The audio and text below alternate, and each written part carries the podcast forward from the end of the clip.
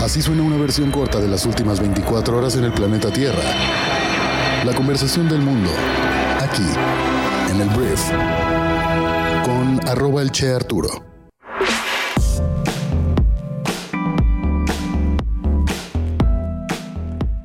Muy buenos días, bienvenidas, bienvenidos a esto que es el Brief para este lunes 10 de abril. Yo soy Arturo Salazar, soy tu anfitrión y uno de los fundadores de Briefy y en este podcast vas a informarte con un resumen de las noticias que debes conocer el día de hoy para ser una persona bien informada. Y te doy la bienvenida a esta tu realidad de vuelta de las vacaciones de Semana Santa que espero que te la hayas pasado muy bien en compañía de tus seres queridos, espero que hayas agarrado un buen bronceado o igual y fuiste a un lugar donde hay frío o igual y te quedaste en tu ciudad eh, descansando, también es súper válido. Bueno, vamos a informarnos con esas noticias que debes conocer el día de hoy y pues ya, listo, vamos a comenzar con esto, que es el brief. Arranquemos hablando de México y tenemos que dar pues un par de temas que realmente pues son lo que alcanzó a ver en esta Semana Santa en este fin de semana en el cual pues no hay mucha actividad porque no se trabajó el viernes, hay quien dejó de trabajar desde el miércoles, ahí se agarró una semana extendida a pesar de que no son vacaciones oficialmente, pero tengo que hablar lamentablemente de la violencia en nuestro país, porque durante la primera semana durante la primera semana de vacaciones de Semana Santa, del primero al 7 de abril, se registraron 72.2 homicidios dolosos diarios en el país. De acuerdo con los informes de víctimas reportadas por, el, por delito de homicidio que publica diariamente la Secretaría de Seguridad y Protección Ciudadana, se reportaron 506 homicidios dolosos en los primeros 7 días del mes. El Estado de México y Guanajuato son las entidades que suman más víctimas de este delito. La primera entidad registró 60, o sea, Estado de México, y la segunda, Guanajuato, 55 en este mismo periodo. Entonces, la violencia en nuestro país no cesa a pesar de lo que diga el gobierno que tú me digas. En el siguiente punto del día vamos a hablar de cómo el gobierno federal está empujando una reforma que le permitiría terminar contratos con empresas privadas de manera anticipada, unilateral y sin resarcimiento de daños. La propuesta enviada ya a la Cámara de Diputados, donde tienen la mayoría con Morena y sus aliados, modificaría un total de 23 leyes para poder incluir obligatoriamente en todos los contratos nacionales o internacionales de adquisiciones y obra pública una cláusula exorbitante o determinación anticipada.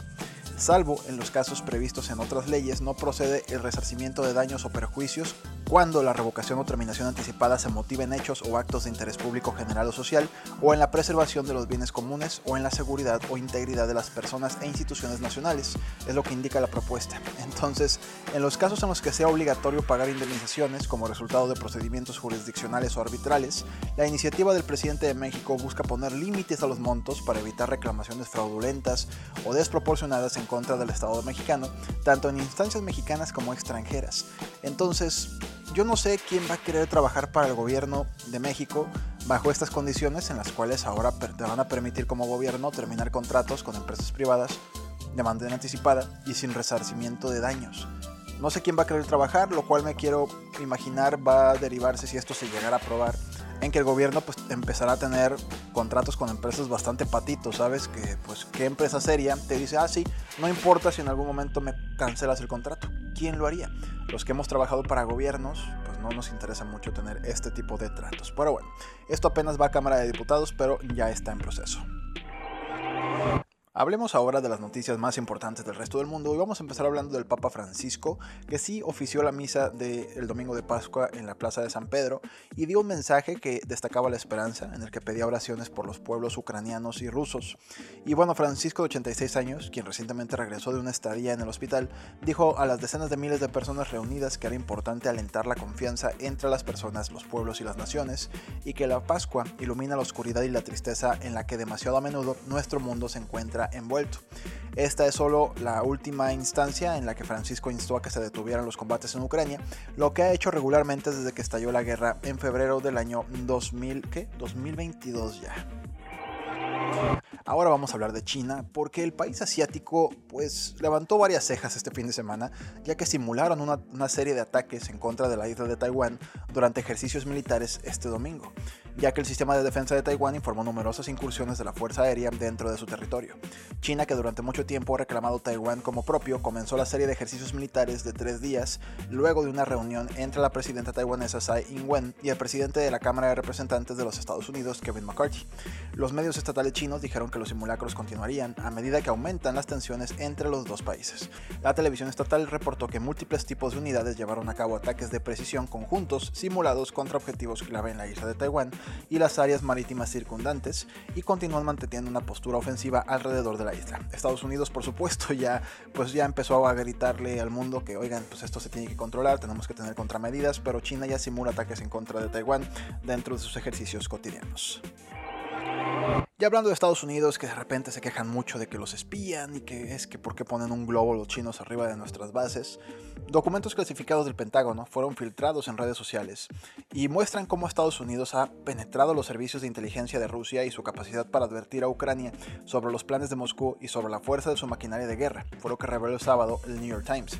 Los documentos de finales de febrero y principios de marzo, pero encontrados en redes sociales en últimos días, hablan sobre un ejército ruso agotado en la guerra que libran hace un año contra Ucrania y de un aparato militar que está profundamente comprometido. Pero estos mismos documentos también pues parecen decirnos que Estados Unidos parece estar espiando a los principales militares y políticos de Ucrania para tener una visión clara de las estrategias de lucha de ese país. Entonces, en la semana New York Times dio a conocer la filtración de documentos clasificados en redes sociales que investiga el FBI que detallan los planes de Estados Unidos y de la OTAN para reforzar la ofensiva de Ucrania en la guerra contra Rusia. Los documentos contenían tablas de futuras entregas de armas, datos sobre las fortalezas de tropas batallones, al igual que planes militares. Entonces, pues no nos sorprende que pues, Estados Unidos juegue a que conoce todo y sabe todo para apoyar donde le convenga apoyar, pero bueno, eso fue lo que surgió este fin de semana. Ahora voy a hablar probablemente de la noticia que más me dio asco este fin de semana porque mira, la policía de Irán anunció el sábado que planea instalar cámaras inteligentes para identificar y castigar a las mujeres que violan el estricto código de vestimenta de la República Islámica. La política iraní se propone identificar a las personas que violen las normas mediante dispositivos y cámaras inteligentes colocados en lugares públicos y carreteras, precisó la institución en un comunicado. Las autoridades podrán así enviar la prueba y mensajes de advertencia a los transgresores de la ley del hijab o velo islámico, informándoles de las consecuencias legales de reincidencia de este crimen. Hace rato dije que esta noticia me daba asco, pero pues bueno, al final es su religión, entiendo que pues son mujeres que les toca vivir y sobrevivir en este contexto, tal vez no me toca a mí decir que qué asco, qué no asco las leyes morales de un país, pero la verdad se me hace como tan opresivo el hecho de que haya cámaras inteligentes detectando si traes o no el velo islámico en la cabeza, pero bueno, es lo que está sucediendo en Irán. Vamos a hablar ahora de Star Wars. Y con esto casi vamos a ir terminando este programa porque te digo es un fin de semana pues, de no mucha actividad. Pero quiero hablarte de que Star Wars por fin va a regresar al cine. Lucasfilms ha anunciado no una sino tres nuevas películas parte del universo de Star Wars, las cuales no son parte de una trilogía sino que se desarrollarán en tres periodos temporales distintos. Una posterior a los acontecimientos de The Rise of Skywalker, otra entre el episodio 6 y el episodio 7 y otra miles de años en el pasado.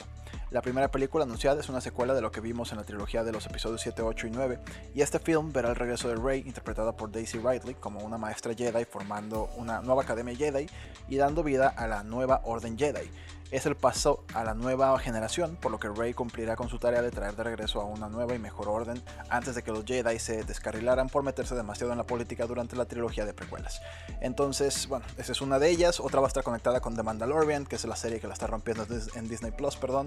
Y una noticia a destacar es que Sharmin Obaid Chinoy, una directora nacida en Pakistán, será la primera mujer y persona de color en dirigir una película de Star Wars. Entonces, tres nuevas películas en camino. Vamos a ver qué tal salen. Siempre hay muchísima presión por parte de los fans para las películas de Star Wars, pero esperamos les salgan bastante bien.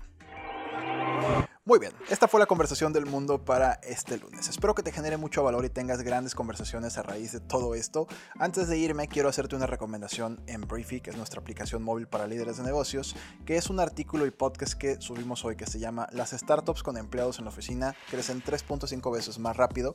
Y el artículo trata precisamente de eso, de experimentos que hablan y estudios que hablan de esta ventaja pero también te da como todos los matices y todos los detalles acerca de qué tipo de empresas les aplica y no tanto esta estadística. Entonces es un artículo súper interesante. Puedes descargar nuestra aplicación móvil en tu celular. Hay un link aquí en la descripción del podcast donde puedes eh, hacer eso y acceder a 14 días de prueba totalmente gratis, donde podrás mejorar tus habilidades de management, conocer las últimas tendencias, leer resúmenes de los mejores libros de negocios del mundo e informarte todos los días con este resumen y también el de negocios. Entonces, muchísimas gracias por haber estado aquí una vez más. Gracias por compartir este podcast con tus amigos y familiares y nos escuchamos el de mañana en la siguiente edición de esto que es el brief. Yo soy Arturo. Adiós.